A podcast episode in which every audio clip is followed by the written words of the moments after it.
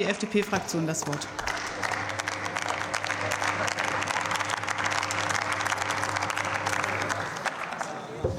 Sehr geehrte Frau Präsidentin, liebe Kolleginnen und Kollegen, ich weiß nicht, wie es Ihnen geht, so am Ende der Sitzungswoche, nachdem wir viel debattiert, viel diskutiert haben, achten wir mit ein bisschen Spannung auf die letzten Tagesordnungspunkte, die Aktuelle Stunde, bevor wir alle zurück in unsere Wahlkreise dürfen, zurück in unsere Heimat. Viel haben wir in der Woche diskutiert. Krieg in der Ukraine, das Leid der Menschen dort, die Auswirkungen auf unser Land, Inflation und Energiesicherheit. Und zum Abschluss nun der öffentliche Rundfunk, Länderhoheit.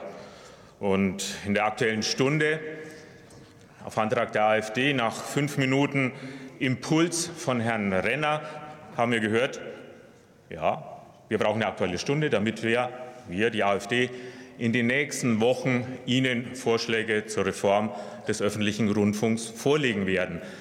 Dann hätten wir doch vielleicht erst nachgedacht und die Vorschläge präsentiert und dann in der Aktuellen Stunde diskutiert. Dann könnten wir uns über die Vorschläge auch auseinandersetzen. So diskutieren wir im luftleeren Raum, was Ihre Gedanken angeht. Wir haben konkrete Vorstellungen, wie es mit dem öffentlichen Rundfunk weitergehen soll. Dabei ist ja das Ziel der AfD über die Zukunft des öffentlichen Rundfunks klar. Und ich bin sicher, Herr Jongen wird es gleich dezidierter und vielleicht auch etwas prägnanter noch darbieten. Ihnen geht es um die Zerstörung des öffentlichen Rundfunks, um die Zerstörung der Glaubwürdigkeit, aber auch um die Zerstörung der Strukturen. Und da kann ich Ihnen sagen, für uns ist der öffentliche Rundfunk Teil unserer grundgesetzlich garantierten Medienvielfalt, Meinungsfreiheit und damit ein Grundsatz, der nicht verändert werden kann in unserem Grundgesetz im Zuge unserer Konstitution.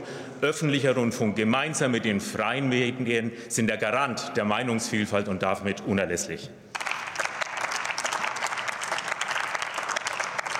Aber warum will denn die AfD den öffentlichen Rundfunk zerstören? Weil dort Fakten präsentiert werden, weil dort Informationen gegeben werden, weil der öffentliche Rundfunk bei dem Großteil, weil der öffentliche Rundfunk bei dem Großteil der Bürgerinnen und Bürger Glaubwürdigkeit besitzt. Die Tagesschau, heute Nachrichtensendungen, aber auch das Auftreten im, in den sozialen Medien, in der digitalen Welt alles das ist das Gegenteil von dem, was Sie produzieren. Durch Ihre Fraktionsmeinungen, durch Ihre Präsentationen im Internet. Und solange Sie sich, Frau von Storch, in Ihrer Bubble bewegen und dort Ihre Sicht auf das, was hier passiert im Parlament, aber auch in diesem Land präsentieren, ist das das eine. Wenn aber andere, die große Mehrheit in diesem Hause und die Medien draußen und der öffentliche Rundfunk dagegen die Wahrheit setzt, dann mag das Sie stören. Es ist aber wichtig für die Informationen der Bürgerinnen und Bürger draußen. Und diese Glaubwürdigkeit und diese Glaubwürdigkeit ist der Erfolg vieler engagierter Journalistinnen und Journalisten, die sich einsetzen, jenseits von Verfehlungen auf der Intendantenebene oder in der Verwaltung ihrer Häuser. Und wenn wir auch mit der Deutschen Welle, die auch Teil des öffentlichen Rundfunks ist, Informationen in andere Länder geben darüber, was in Russland passiert, wie der Kriegsverlauf in der Ukraine ist, dann mag das Sie stören. Für uns ist es aber wichtig, gehört dazu zur Wahrheit auch in der Welt. Aber, meine Damen und Herren, der Reformbedarf beim öffentlichen Rundfunk ist vorhanden. Man kann ihn nicht leugnen. Vielen in Deutschland ist der öffentliche Rundfunk zu satt, zu aufgebläht, zu schwerfällig, zu selbstverliebt. Governance-Strukturen sind offensichtlich missbrauchsanfällig und veraltet.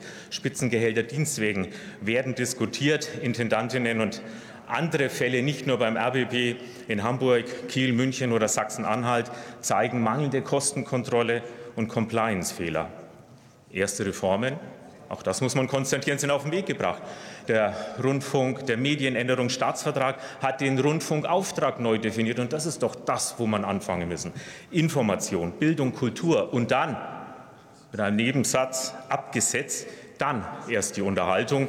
Veränderungen im Programm werden wir erwarten, werden wir beobachten und werden wir auch einfordern.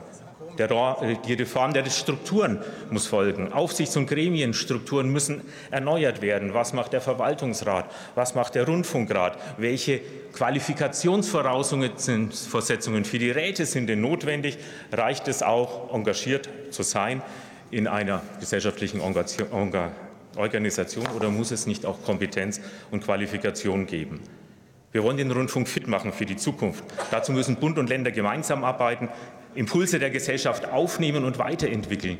Wir wollen aufgrund der komplizierten strukturellen Verfasstheit des öffentlichen Rundfunks die Länder ja besonders in die Pflicht nehmen, in der Pflicht, Länderegoismen hinter sich lassen und die Reform des öffentlichen Rundfunks voranzubringen.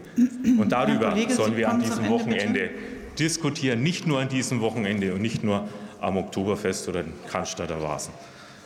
Vielen Dank. Vielleicht soll ich noch mal darauf hinweisen, dass die Redezeit in der Aktuellen Stunde genau fünf Minuten beträgt äh, und nicht fünfeinhalb oder irgendwas anderes. Jetzt gebe ich das Wort dem Kollegen Dr.